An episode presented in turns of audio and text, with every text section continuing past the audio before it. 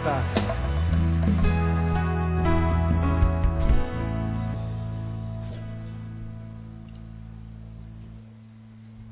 Quando você abre a sua Bíblia aí em 1 Reis capítulo 18, vou terminar o sermão que eu comecei no domingo retrasado.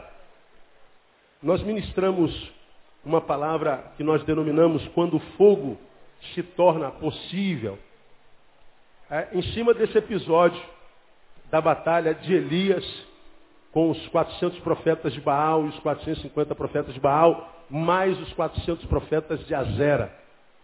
Nós aprendemos que foi uma guerra de, de, de 850 contra um mais Deus. E a gente tem aprendido que um mais Deus é sempre maioria. Né? E conhecemos bem a história, não vou ler todo o capítulo de novo, porque nós lemos todo o capítulo lá na, na semana passada. Mas vamos relembrar a história. Elias é o profeta maior que foi chamado para profetizar contra Jezabel e Acabe, e contra as barbaridades que eles faziam no reino. E para chamar a atenção do povo contra a idolatria. Deus mandou que, que Elias provasse ao povo de que o Deus que ele servia era o único e verdadeiro Deus.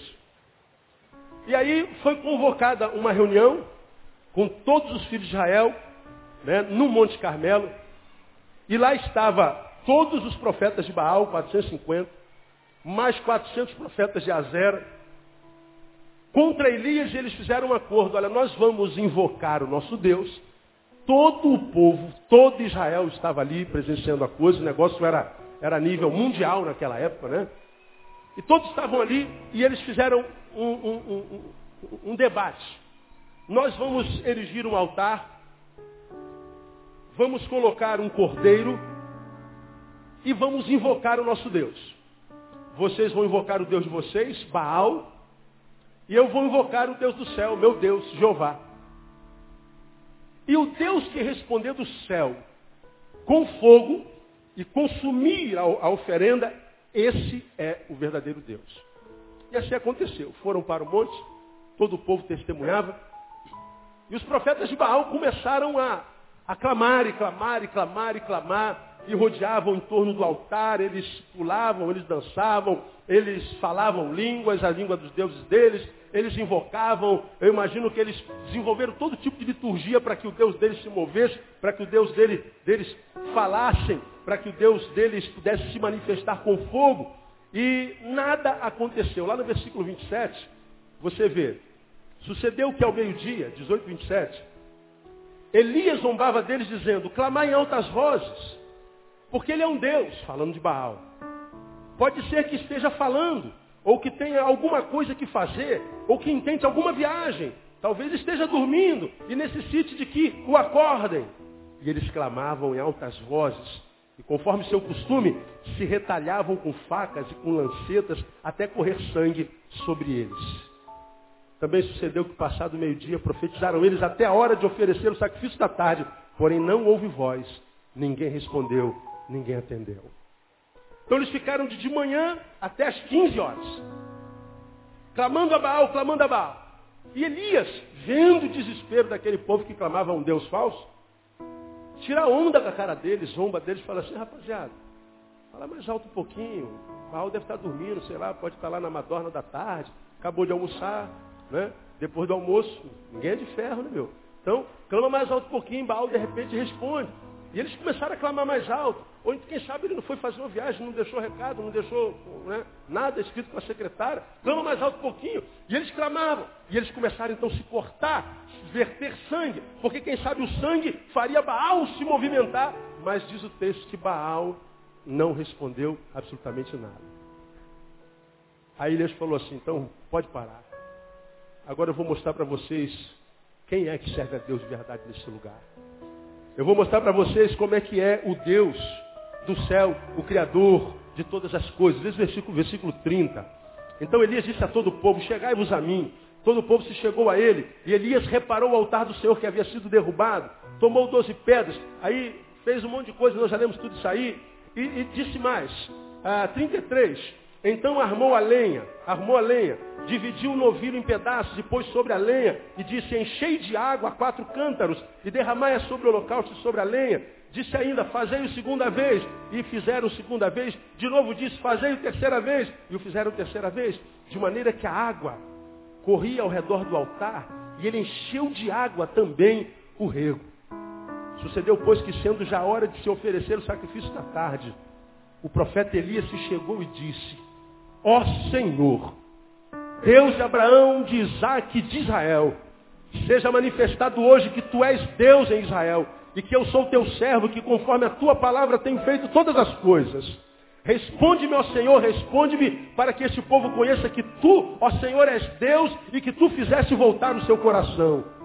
Então caiu fogo do Senhor e consumiu o holocausto, e a lenha, e as pedras, e o pó, e ainda lambeu a água que estava no rego.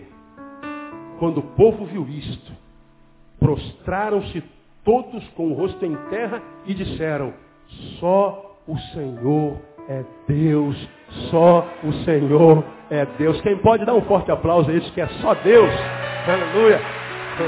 Essa passagem é, é muito tremenda.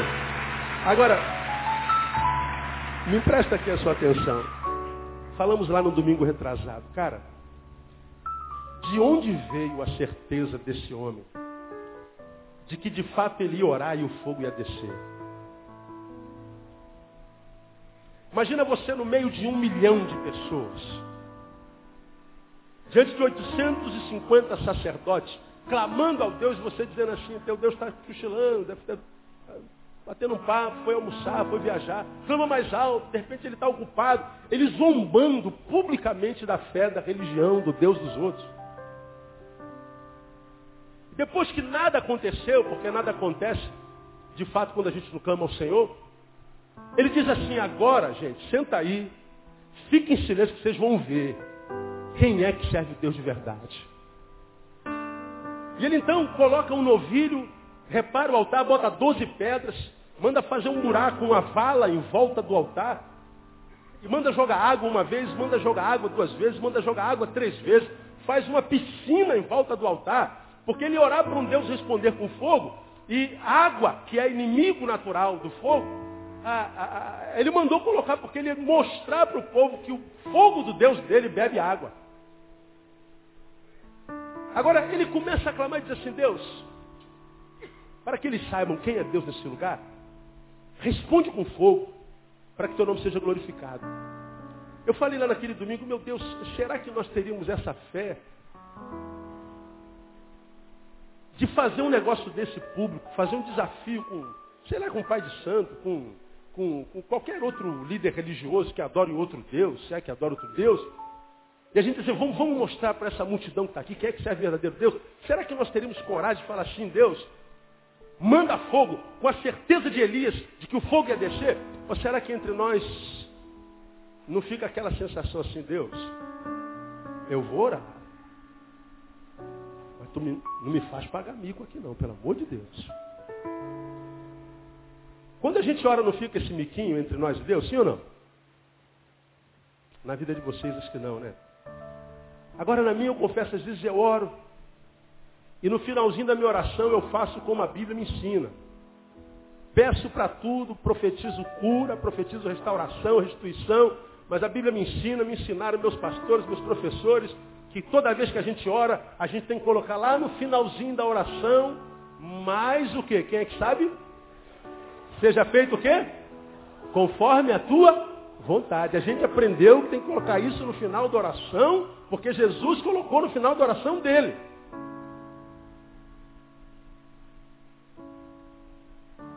Então, se Jesus colocou no final da oração dele, graças a Deus que ele colocou, porque se ele não colocasse, nós íamos orar a Deus. Temos pessoas aqui com câncer e nós vamos orar agora e nós vamos mostrar para o mundo que tu és um Deus que cura todas as feridas. Que o teu nome ainda é Jeová Rafá e nós cremos que essa mulher vai ficar curada de verdade. Só que, embora a gente ore assim, lá dentro de nós, fica aquela interrogação, será que o fogo vai descer aqui nesse lugar? Será que Deus vai responder mesmo? Porque nós sabemos na prática, se nós não somos esse crente só na coletividade, porque nós encontramos nas igrejas crentes que são tão crentes que até Jesus perto deles se sente carnal. Você sabe muito bem disso. Que aquela religiosidade exterior, que é para impressionar os que estão perto dele, mas que nem sempre prevalece nele quando ele está dentro do quarto sozinho. Mas será que quando a gente está sozinho a gente ora e tem coragem de admitir que nem sempre a resposta de Deus é sim? De que a gente ora para que o enfermo seja curado e o enfermo morre? De que a gente estuda feito louco para passar no concurso e ora mais loucamente ainda para passar no concurso e fica reprovado? Não sabemos nós na prática que uma das respostas de Deus às nossas orações é não? De modo que como a gente sabe que Deus responde não, muitas vezes a gente ora e por causa da possibilidade do não, a gente diz assim, Deus seja feita conforme a tua vontade. Agora, quando a gente ora, se a gente puder falar assim, Deus, que seja feita a tua vontade, mas a nossa é essa. Se o senhor puder quebrar o galho. Agora, Elias acabou de orar e não colocou lá, seja feita a tua vontade.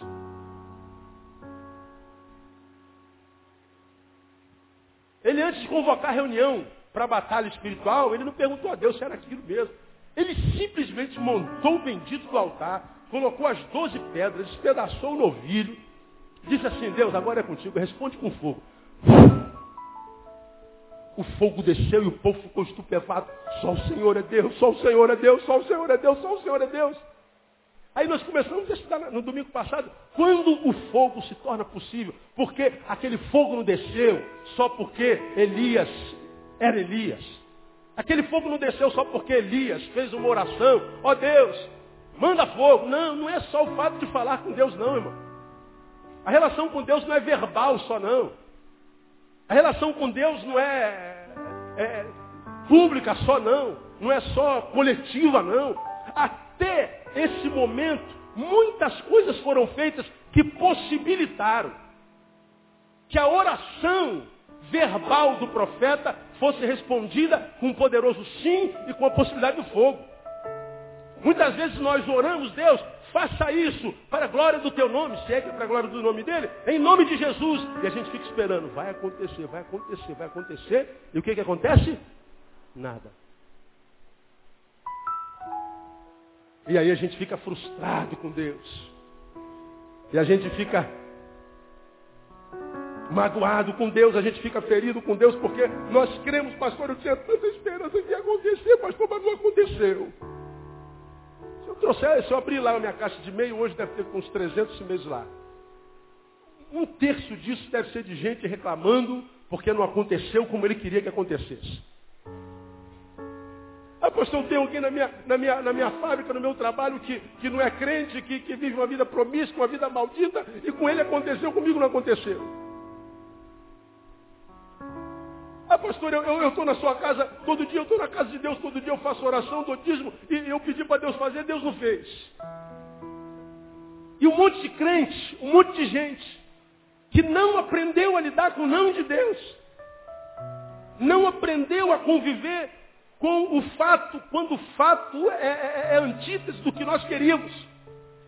Nós não conseguimos sobreviver saudavelmente, equilibradamente, quando o fogo não desce. Agora, esse texto me ensina que existem alguns passos a serem dados para que o fogo seja possível, para que a resposta de Deus seja com fogo visível, fogo que queima, ou não, ou que Deus venha só com a sua graça nos colocar no seu colo. Porque nem sempre a gente quer fogo, muitas vezes a gente quer refrigério, a gente quer ar-condicionado. Nem, gente, nem sempre a gente quer que Deus consuma um, um novilho no holocausto. A gente quer que Deus consuma a tristeza que se alojou dentro da gente. Nem sempre a gente quer que Deus venha com a sua glória, com a sua manifestação fenomenológica, como aconteceu aqui. Mas a gente só quer que Deus se manifeste no nosso quarto, quem sabe com ventinho. E só nos dê a sensação de que nós não estamos falando com teto, de que ele tem um sinalzinho. Porque nós, que nos denominamos povo de Deus, falamos muito de oração, mas oramos muito pouco. Temos muita campanha de oração, mas oramos muito pouco. Pregamos muito sobre a necessidade de orar ao Senhor, mas oramos muito pouco. E por que, que nós oramos muito menos do que devemos orar? Porque nós não acreditamos na oração. Dizemos acreditar. Você pode me ajudar nessa palavra, amém? Pergunta, irmão, que está do seu lado, você ora tanto quanto deveria orar?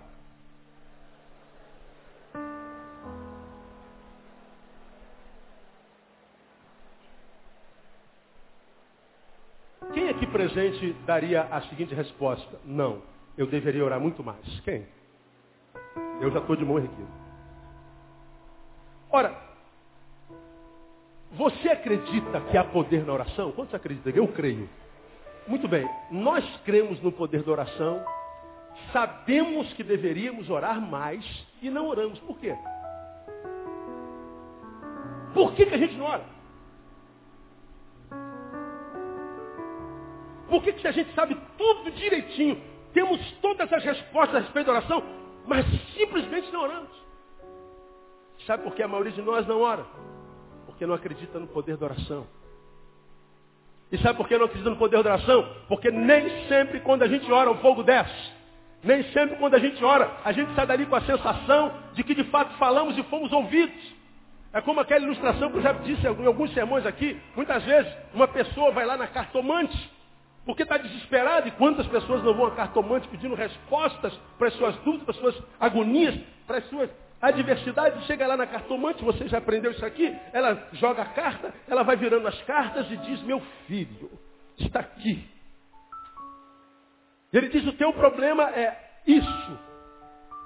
E a pessoa sai dali da cartomante enganadamente feliz. Por quê? Porque ela buscou a carta ou as cartas e as cartas falaram na hora. Outros buscam os astros. Vamos fazer mapa astral. E você senta lá diante da, da astróloga, ela pergunta o teu signo. Ela pergunta a data do teu nascimento. E ela então vai mexendo ali, ó, na sua mesa. E ela vai colocando os astros aqui, os astros ali. Aí tu diz que é de, de um signo, teu signo está embaixo desse, desse outro signo está dando a volta pela terra, o outro está atrás da lua, e aí o outro está embaixo do sol. É por isso que você está assim. Aí você fala, rapaz, tem sentido o que essa mulher está falando. E a pessoa sai dali enganadamente feliz. Por quê? Porque ela consultou os astros. O que, que os astros fizeram? Responderam na hora. Você vai lá no cara que joga búzios, trabalha lá com a conchinha, não é? E você entra lá na, na cabaninha, o cara chega aqui, você quer, Mizifi? Ô pai, eu quero saber minha. Então tá, Mizifi, vamos ver. Ele joga lá e fala, ê, Mizifi, coisa está preta. E o cara sai dali enganadamente feliz. Por quê? Porque ele consultou os búzios, as conchinhas. E as conchinhas responderam na hora. Não interessa qual foi a resposta. Deu um sinal. Agora, eu e você, nós, estamos esperando de Deus alguma coisa, estamos buscando de Deus alguma coisa, estamos querendo uma manifestação de Deus, estamos na dúvida, estamos mal. Aí Deus diz assim, ó, entra no teu quarto, ora teu pai em secreto, que em secreto teu pai te abençoará. Aí nós vamos para o quarto. E a gente busca o Todo-Poderoso. E aí a gente acaba de orar. O que, que acontece?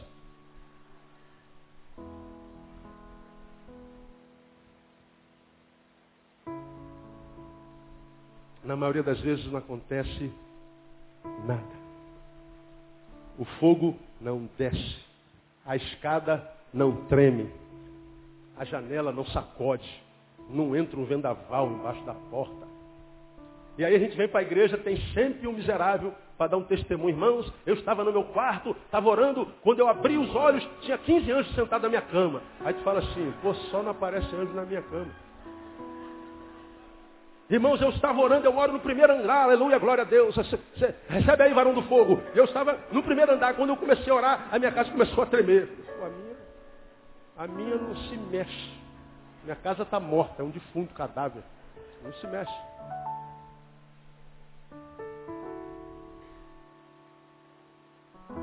E deixa eu falar para você, não acontece só contigo não, acontece com todo mundo que está aqui.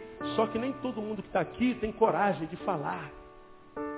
Toda vez que eu vou numa igreja tem um testemunho, irmãos, eu estava passando sei aonde, o Espírito Santo me mostrou. E aí eu fui naquela pessoa, eu fui falar, olha, o Espírito Santo me mandou até você. E eu comecei a falar com ela, e o final é sempre o mesmo. E a pessoa começou a chorar. Eu falei, meu Deus, eu falo com todo mundo e o nego ri de mim.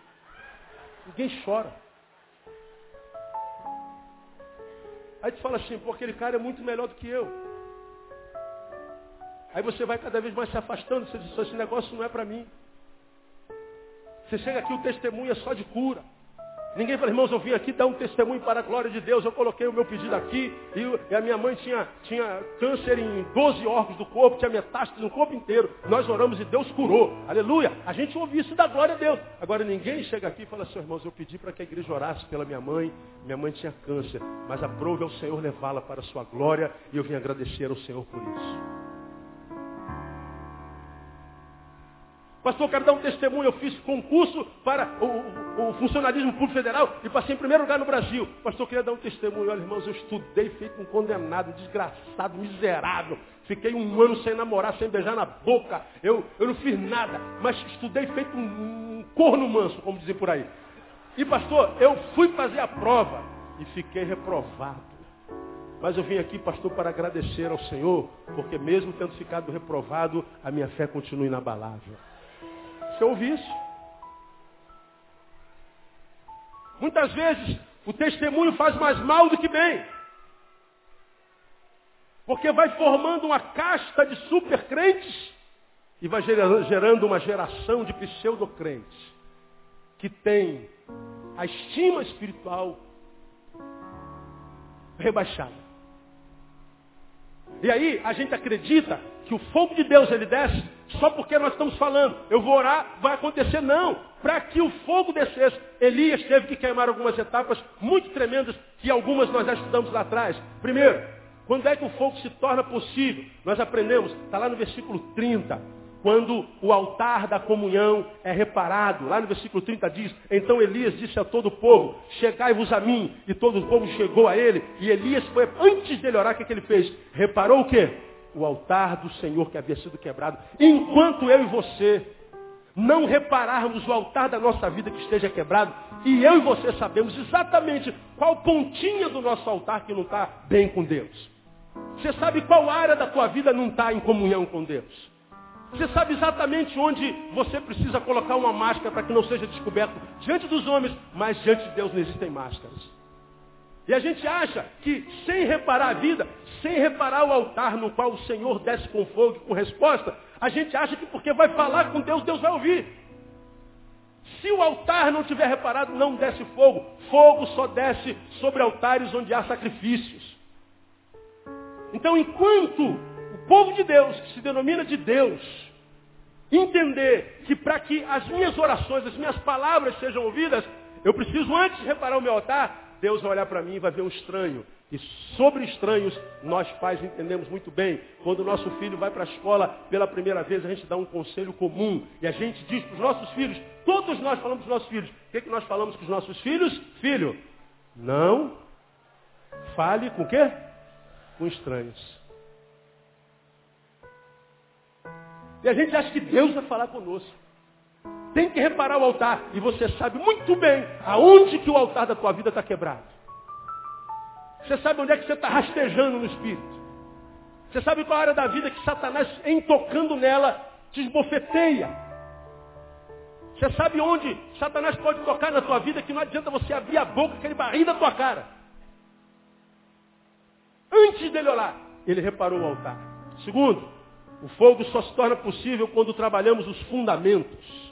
Lá no versículo 31 diz o texto, tomou doze pedras, conforme o número das tribos dos filhos de Jacó, o qual viera a palavra do Senhor dizendo, Israel será o teu nome. Ele tomou doze pedras. E com as pedras edificou o altar em nome do Senhor. As pedras simbolizam os fundamentos. A pedra simboliza aquilo sobre o que a coisa vai ser edificada.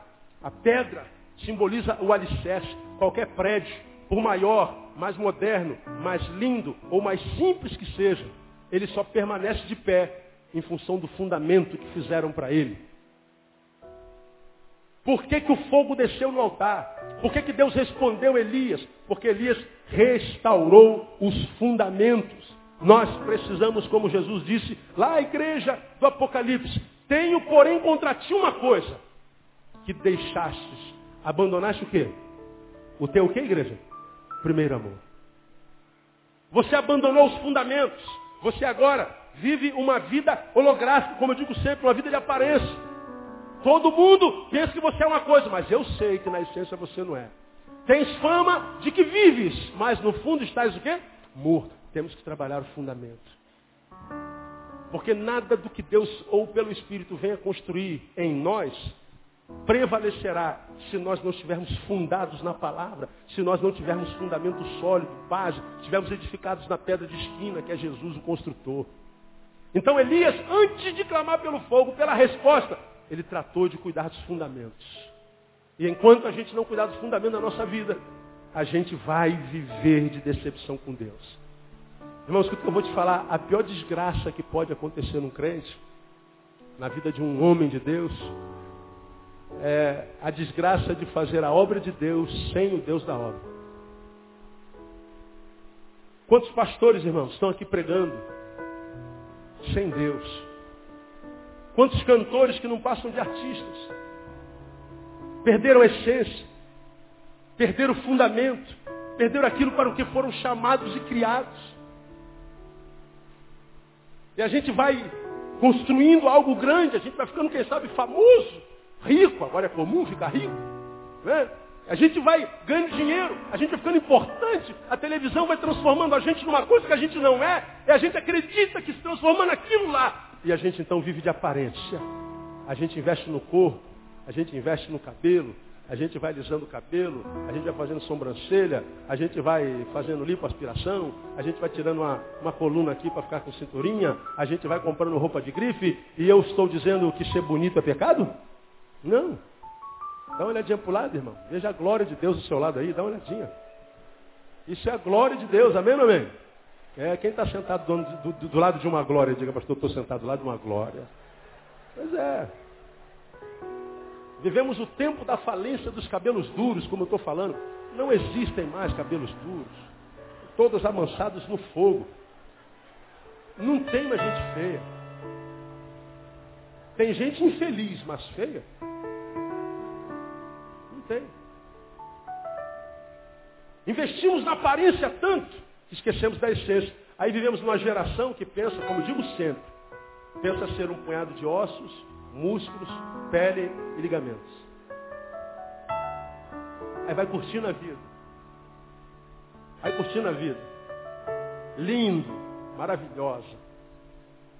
Mas chega uma hora que a agonia diz assim, chega de palhaçada, chega de fantasia, chega de brincar de que está feliz. E nós vemos a epidemia de síndromes pós-modernas. Porque investiram do lado de fora, na beleza. Investiram no corpo, mas não investiram no fundamento. E a gente se esquece que nós não somos um punhado de ossos, de pele, de músculos. Nós temos uma alma, temos uma essência que precisa ser alimentada. Porque senão é tomada por anorexia espiritual. Então, se você quer ser ouvido, trabalhe os fundamentos. Depois você fale. Depois você olha. Ele fez mais. Quando é que o fogo se torna possível? Quando superamos a superficialidade. versículo 32, ele fala uma coisa muito interessante. Com as pedras edificou um altar em nome do Senhor. Depois fez um rego, um buraco em torno do, do, do altar, que podiam caber duas medidas de semente. Então armou a lenha, dividiu o novilho de pedaço e pôs sobre a lenha e disse enchei de água. Depois encheu mais, encheu mais, encheu mais. Ele cavou, ele se aprofundou. Ele não só construiu da terra para cima, ele queria se aprofundar, ele queria ir mais embaixo. E nós precisamos deixar a superficialidade. Como Hebreus diz lá, pelo tempo vocês já deviam ser mestres. Mas necessitais que eu vos ensine coisas rudimentares da, da fé. Paulo disse, leite vos dei por alimento, porque comida, comida sólida não podia suportar. Paulo está dizendo que há pessoas que crescem, mas não deixam de ser meninos.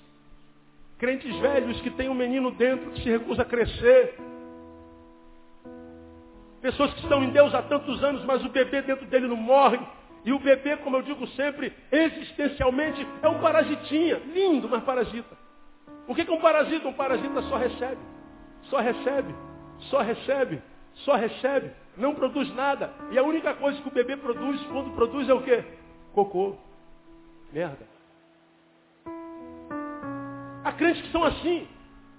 Necessita de que se trate como um bebê o tempo inteiro. Pastor, eu quero morrer porque ninguém vem me visitar. Pastor, eu quero morrer porque não me deixaram cantar no domingo à noite. Pastor, eu estou muito triste porque a irmã disse que eu sou gorda. Pastor, eu estou muito triste. E a gente tem que estar atrás desse bebê o tempo inteiro. Eu vou falar uma coisa para você, irmão. Ser criança não é pecado, porque os nossos bebês são uma bênção. Amém, mãe? Tá com um bebezão aí, ó. Babando, né? E com todo gosto, né, mãe? Tá lá. Com alegria. Nossos bebês são presentes deles. A Bíblia diz que os filhos são herança de quem? Da parte do Senhor. Então ser bebê não é pecado, a não ser que nós já tenhamos deixado de ser bebê cronologicamente. Continuar sendo bebê existencialmente, espiritualmente, é pecado. E aí, se a gente não cresce, depende de homens o tempo inteiro. Não adianta orar, irmão. Para de orar, para de perder tempo, vai para a praia. Vai brincar de qualquer outra coisa, mas não brinca de ser crente. Porque oração vai muito mais além. Eu queria deixar mais alguns, alguns, alguns saberes aqui para o irmão, para você entender por que, que Elias, quando clamou, não teve dúvida.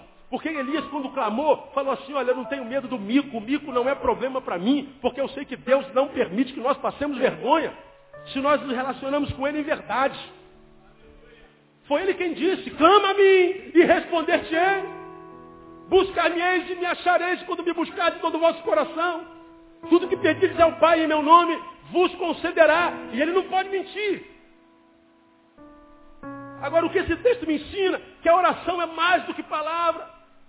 Até porque a Bíblia diz que ele sabe o que a gente precisa antes da gente pronunciar a palavra. Falar é bobagem. Tem um monte de gente que está sentada aqui no primeiro banco que não fala, nem ouve. Mas com os quais Deus se relaciona profundamente. Porque não me ouvem, a Fernanda precisa traduzir para eles. Porque não falam, a Fernanda precisa falar com a mão para eles. Então não tem a ver com voz, tem a ver com postura. Ah, fulano é um homem de oração, por quê? Porque ora bonito, porque fala bonito, porque sobe monte, porque deixa de comer pão de manhã, porque faz jejum. E como é que é a vida dele no caminho? Como é que é a família dele? Como é que é a mulher dele? Filhos? Como é que ele lida com as suas finanças? Como é que ele lida com o sexo oposto?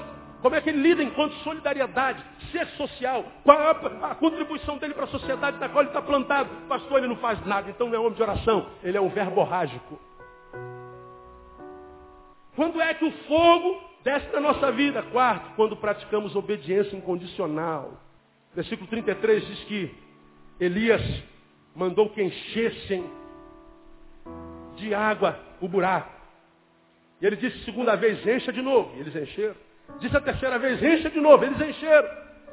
Então veja que a oração de Elias, ela foi respondida porque ele estava trabalhando em equipe. É como o milagre da multiplicação do pão, como nós pregamos há bem pouco tempo atrás, alguns domingos atrás. O pão se multiplicou porque um grupo foi lá no meio da massa, perguntou quem é que tinha pão, quem é que tinha alguma coisa para comer. O milagre aconteceu porque eles entregaram o pão na mão dos apóstolos. O milagre aconteceu porque os apóstolos entregaram o pão na mão de Jesus. Jesus só pode multiplicar o que a gente coloca na mão dele. Se não tiver na mão dele, ele não tem como multiplicar. O milagre só aconteceu porque Jesus mandou que eles distribuíssem aquela multidão em grupo de 50 e de 100. Eles fizeram. Aconteceu porque Jesus mandou que eles sentassem na relva e eles sentaram na relva. Jesus mandou que. Uh, o milagre aconteceu porque Jesus mandou que eles fossem passando o cesto de mão em mão, de boca em boca. E eles obedeceram. O milagre, até o seu acontecimento, vai queimando etapas e entre estas a obediência é inevitável. Inevitável. Por que, que o milagre de Elias aconteceu? Por que, que a resposta de Deus veio? Porque Elias vivia de obediência. Elias lidava com equipe de gente obediente. Elias lidava com isso muito bem. E é interessante. Quando a gente vai a 1 Samuel capítulo 15, volta a tua Bíblia um pouquinho aí, irmão. 1 Samuel capítulo 15. Vou mostrar uma coisa para você. Nesse, nesse livro, 1 Samuel capítulo 15, Deus manda Samuel repreender Saul. E nesse capítulo Deus diz assim, Samuel, eu me arrependo de haver posto Saul como rei. Eu investi em Saul, mas me arrependi. Só que o arrepender de Deus é diferente do arrepender do homem, porque arrependimento é quem como diz assim, eu fiz besteira, não é o caso de Deus. A palavra lá é a palavra Naham. E a linguagem teologicamente falando é antropopática ou antropomórfica. É quando a gente dá sentimento, antropopática é quando a gente dá sentimento humano para Deus. Então Deus usa essa linguagem antropopática.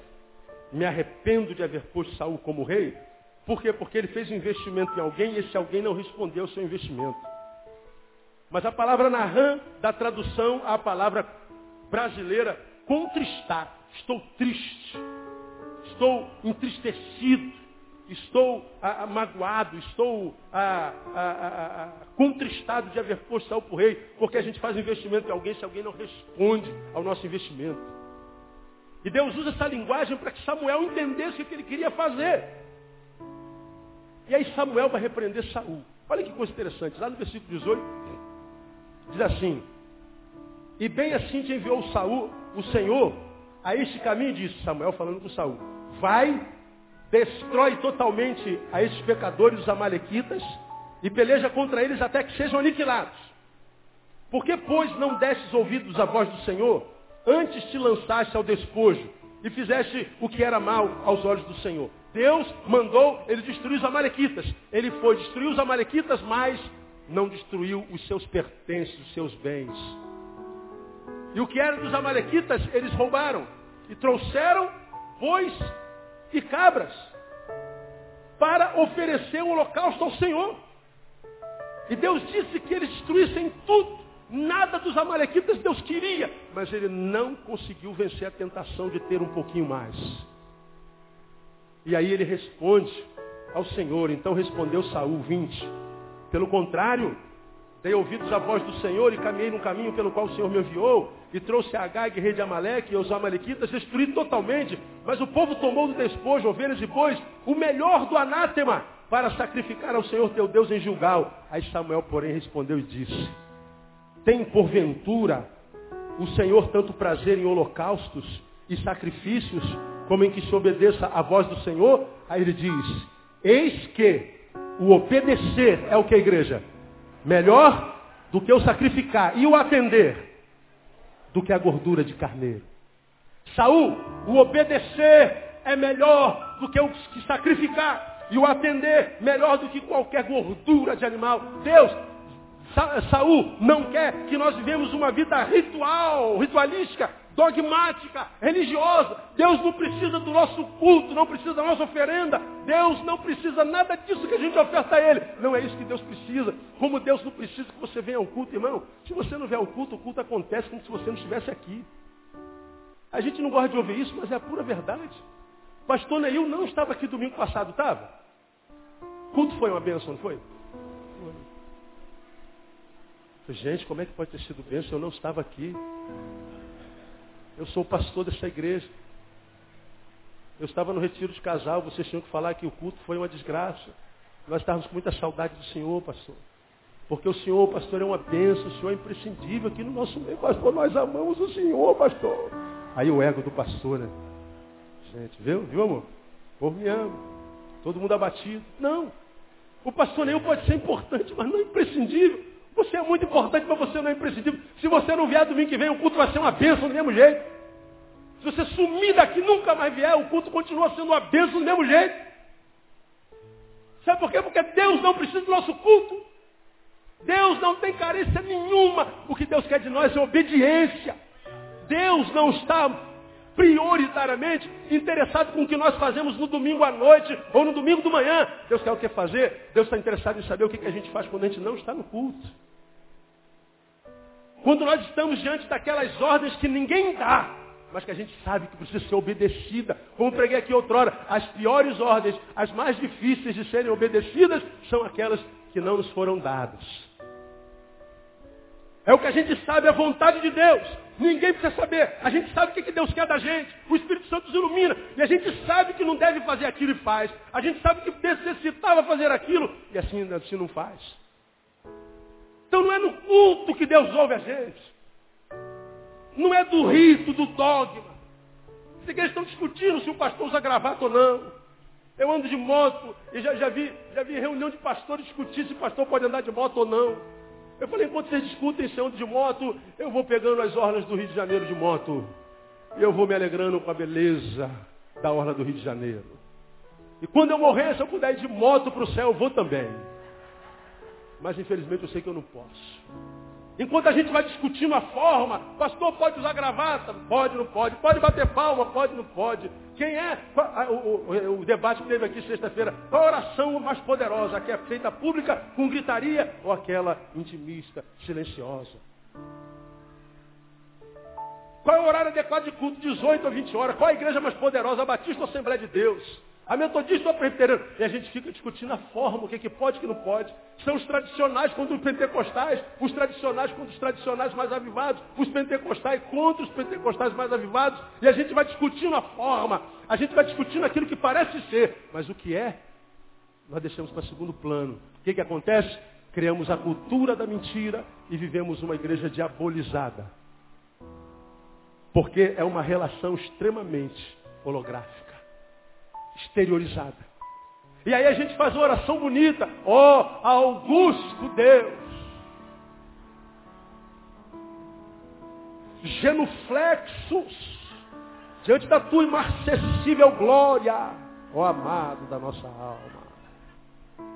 Aí vai falando, uma oração bonita. E uma oração quando a gente ouve, assim, cara, que oração bonita. Eu me arrepio todo quando ele fala. Só que é uma oração que às vezes não passa nem do tabernáculo. Porque Deus sabe que aquele homem que fala bonito na coletividade é um homem horrível na sua individualidade.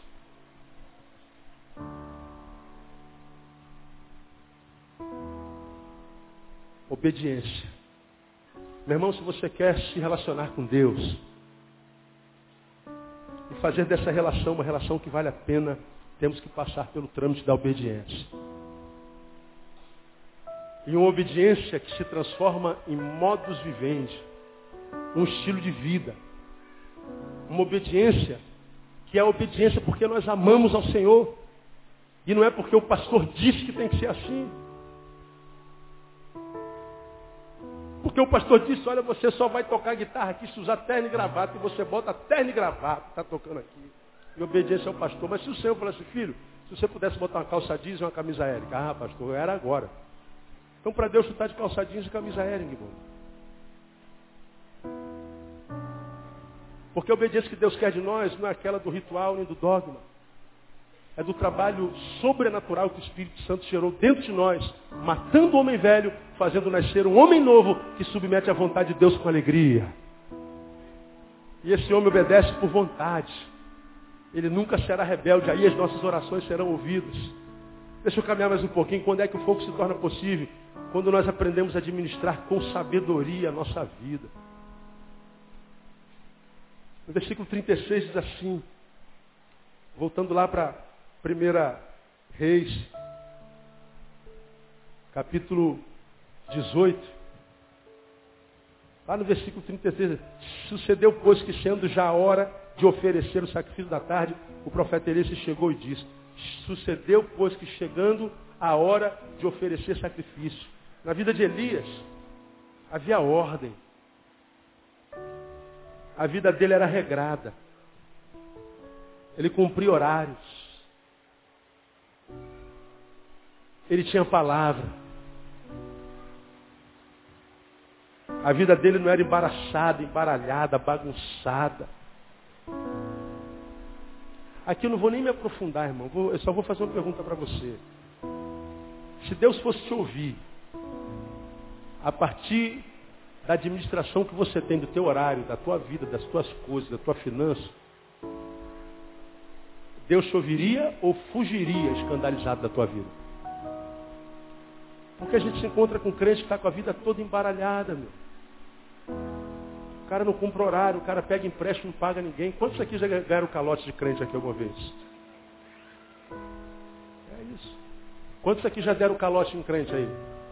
Ninguém, graças a Deus. Os caloteiros não vieram hoje.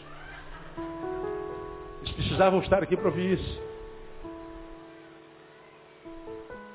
Aí você acha que pediu cinco reais emprestado ao teu irmão e não pagou? Você acha que isso fica por assim mesmo? Você acha que isso não vai influenciar nada na tua vida? Ah, bobagem, pastor. Não é, irmão, não é o dinheiro, é a palavra empenhada. Damiano, me empresta 10 reais. Eu te pago domingo que vem. Ah, está aqui, pastor. Os 10 reais acabou, não existe. Eu estou preso a Damiana no quê? Na palavra. Então se chegar domingo que vem, Damiana, está aqui os teus 10 reais, então Damiana me perdoa. Eu falei que ia te pagar hoje, mas, cara, aconteceu um imprevisto. Não, pastor, quando é que o senhor pode? Domingo que vem. Agora, a gente vai pegando e foge do credor. A gente pega uma escada emprestada não devolve mais. Vizinho, você tem uma extensão aí? Tem. Com aquela grandona que eu vou cortar minha grama, nunca mais. Vê. Estou falando com alguém aqui, não? Não, aqui não. Aqui é uma bênção, como diria o Genésio. A gente vai inventando em verdade a respeito do outro. Mentira. Fofoca. A gente sofre com o sucesso do outro. A gente não obedece pai e mãe. A gente não obedece marido, não respeita a esposa. Como falei alguns domingos atrás, a gente vai no banheiro público. Nós que mijamos em pé, temos essa bênção de Deus. Não levantamos a tampa para urinar. Por que, que a gente não levanta a tampa? Você não vai usar mais. Entra no banheiro da igreja depois do culto, você vê uma coisa. Principalmente os das mulheres. Fala, Jeová. Aí Jeová fala, ouve sua porca. Como é que pode um negócio desse, cara? Eu ia falar alguns, algumas coisas que a gente achou no banheiro, mas não dá para falar porque é nojo. Nem eu aguento falar. Nem eu aguento. Aí você fala assim, mas o que isso tem a ver com oração? Tem a ver com a vida regrada. Tem a ver com sim, sim, com não, não. Tem a ver com testemunho. Tem a ver com o fato de que o que eu faço fala muito mais do que aquilo que eu prego, do que aquilo que eu digo. Tem a ver com palavra empenhada. Tem a ver com sermos mais do que homens de Deus. Sermos homens. Homens e não sermos moleques. Tem a ver com gente que cria calo na mão porque trabalha, não é vagabundo. Não vive parasitariamente às custas do pai e da mãe quando já deveria sustentar. Que não acorda meio-dia. De gente que governe bem a sua própria vida. Aí você fala, mas isso tem a ver com oração? Ora, continua vivendo essa vida desregrada e continua orando. No final da vida você volta para dizer se adianta orar. Agora põe em ordem a tua casa para você ver uma coisa. Cumpre o teu papel, seja homem, não só homem de Deus, mas seja homem. Você fala, Senhor, olha, quem vai falar contigo agora não é só o homem de Deus, não, é um homem que tem palavra. E você vai ouvir o que Isaías disse, fala porque eu estou aqui, Isaías. Eis-me aqui. E a gente vai ter resposta de oração. Porque Deus quer que nós administremos nossa casa. E quando eu falo de administrar nossa casa, eu me lembro de quando Isaías foi visitar Ezequias com a notícia horrível. Acho que não, não há notícia pior para se dar do que aquela que Isaías foi dar para Ezequias. Isaías chegou a Ezequias e disse, Ezequias, traga uma mensagem do Senhor. Opa! Deus se lembrou de mim, lembrou Ezequias. O que, que Deus falou comigo? O Ezequias está aqui. E ele falou assim, Ezequias, põe em ordem a tua casa, porque morrerás e não viverás. Não, essa palavra aí não, está amarrado de Jesus, isso não vem de Deus, isso vem do capítulo. Como é que ele vai dizer que eu vou morrer? E olha a palavra, morrerás e não viverás, porque Deus sabe que os seus profetas sabem e creem que se Deus mata, ele pode fazer ressuscitar. Mas no caso de Ezequias, não, você vai morrer e não vai viver. Morrerás e não viverás. Agora, antes de morrer, qual foi a ordem que ele deu? Põe em ordem a tua casa. Sabe por quê? Porque o nosso Deus não é um Deus de confusão, nem na hora da morte. Nosso Deus tem prazer em achar as coisas nos lugares da nossa casa. Deus tem prazer em ver uma casa arrumada. Deus tem prazer em ver uma roupa limpa. Deus tem prazer em ver o seu povo limpinho, arrumadinho, cheirosinho. Deus cuida dos detalhes do seu povo. Agora, Satanás, com seu espírito de miséria, precisa de uma, de uma, de uma engrenagem, de uma estrutura desorganizada para achar, para agir. Quando aquele endemoniado gadareno percebeu que acabou a geografia dele, ele diz, me permite entrar naquela manada de quê? Porcos. Sujeira. Entra na casa das pessoas que adoram as trevas. Veja-se uma das maiores marcas não é desorganização, a bagunça, a sujeira. Se você for lá naquele quartinho que você tem lá no fundo da tua casa de bugigantes, fizer uma faxina, você vai tirar três toneladas de coisas que você não usa há 200 anos e não precisa mais guardar. Ah, pastor, agora isso apelou. Você acha que isso tem a ver com oração? Eu não acho não, tenho certeza. Põe em ordem a tua casa, porque se você, irmão, puser em ordem a tua casa, administrar bem a sua vida, quando você viver uma vida de obediência, quando você superar a superficialidade, dizer como Paulo, quando eu era menino, eu andava com o menino, pensava com o menino, falava com o menino, mas eu cresci, pô, graças a Deus. Porque eu cresci, eu cabia com as coisas de menino, não dá para ser menino eterno. Deus não tem prazer em meninos que envelheceram.